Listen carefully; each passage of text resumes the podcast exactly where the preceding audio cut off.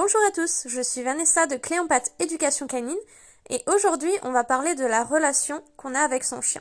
La base de l'éducation, c'est la relation. Si on n'a pas de relation avec son chien, il n'y aura aucun résultat possible. Avoir une bonne relation avec son chien passe par plusieurs choses. Tout d'abord, la bienveillance. Donc ça passe au quotidien par une éducation bienveillante. Personnellement, je ne suis proche de personne qui a déjà utilisé la violence, la peur ou la menace sur moi. Ces personnes-là, je vais plutôt les fuir. Et c'est pareil avec votre chien.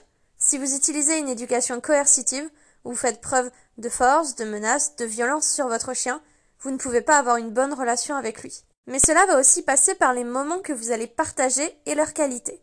C'est en partageant des moments avec notre chien que la relation se renforce.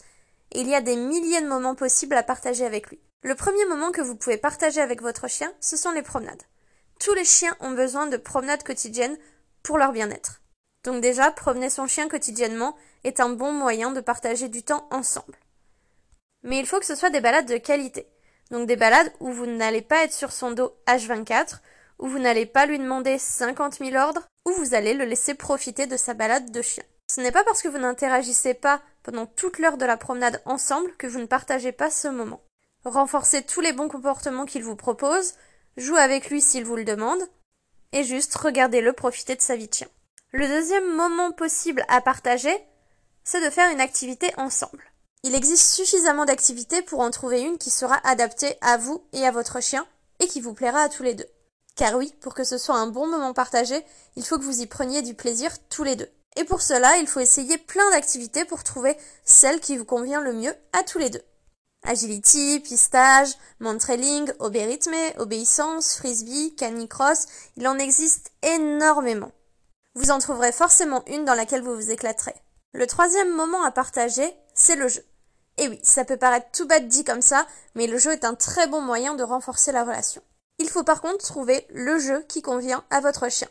Donc un jeu qui va lui plaire. Pour certains, ça va être les jeux de lancer. Pour d'autres, les jeux où il faut tirer. Pour d'autres, courir derrière une peluche en guise de proie. Il faut également faire attention aux montées d'excitation dans le jeu, mais le jeu, s'il est bien fait, est un très bon moyen de renforcer encore plus votre relation. La quatrième façon de partager des moments ensemble, c'est de partager les moments du quotidien. En incluant notre chien dans tous nos moments du quotidien, on renforce notre relation. Alors n'hésitez pas à l'emmener avec vous en vacances, au restaurant, chez des amis. Plus vous allez partager ces moments du quotidien, plus vous serez proches. Il n'y a pas de secret. Pour avoir une bonne relation avec son chien, il faut partager du temps avec lui et partager des moments de qualité. Si vous êtes aussi proche de vos amis, c'est parce que vous passez du temps ensemble et du temps qui vous fait du bien. Si vous arrêtez du jour au lendemain de passer du temps ensemble, vous allez progressivement vous éloigner. Si on veut que notre chien nous écoute et envie de passer du temps avec nous et nous fasse confiance, il faut créer une relation et partager des moments ensemble. Par contre, la qualité de ces moments est tout aussi importante que la quantité. Si vous emmenez chaque jour votre chien au restaurant alors qu'il est craintif, a peur de la foule, ce ne sera pas un bon moment pour lui alors que vous partagez du temps ensemble. Pareil, si vous emmenez votre chien à des concours d'agility alors qu'il déteste l'agility, vous aurez beau passer énormément de temps avec lui lors des concours, ce ne sera pas du temps de qualité. Donc ces moments-là ne renforceront pas votre relation, au contraire, ça aura plus tendance à la détériorer car il associera ces moments à quelque chose de négatif. Il faut imaginer votre relation comme une tirelire. Chaque fois que vous passez un moment positif, agréable avec votre chien, on ajoute de l'argent.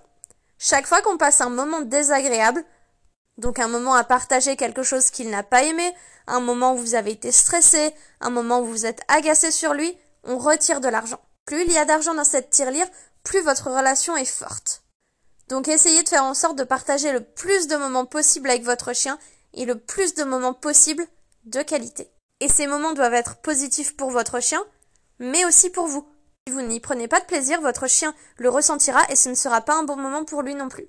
Donc si par exemple votre chien adore l'obéissance, mais que pour vous c'est un moment désagréable, essayez de voir si c'est le club qui pose problème, est-ce que ce sont les méthodes utilisées, est-ce que ce sont les personnes présentes et qui vous ne vous entendez pas, ou est-ce que tout simplement, vous ne pourriez pas trouver une activité où vous y prenez du plaisir tous les deux? Pareil pour les promenades. Si vous avez un chien qui tire énormément et que pour vous c'est un moment désagréable, peut-être qu'il serait temps de travailler le rappel pour pouvoir le détacher et ainsi y prendre du plaisir tous les deux. Donc n'oubliez pas que votre chien est un être vivant, c'est votre compagnon de tous les jours, et pour que ça se passe le mieux possible, la première base, ce n'est pas lui apprendre le assis, ce n'est pas lui apprendre le rappel, ce n'est pas le sociabiliser, c'est créer du lien avec vous. Je vous remercie d'avoir écouté ce podcast et on se retrouve très prochainement pour un nouveau podcast.